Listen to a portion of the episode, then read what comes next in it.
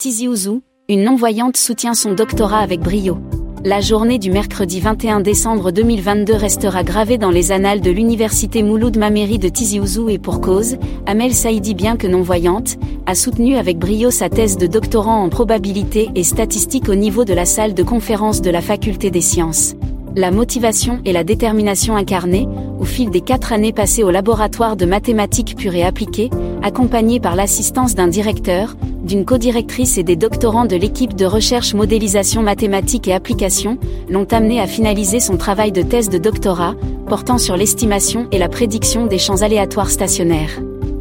Écrit l'université Mouloud Mameri de Tizi Ouzou dans un message publié sur sa page Facebook.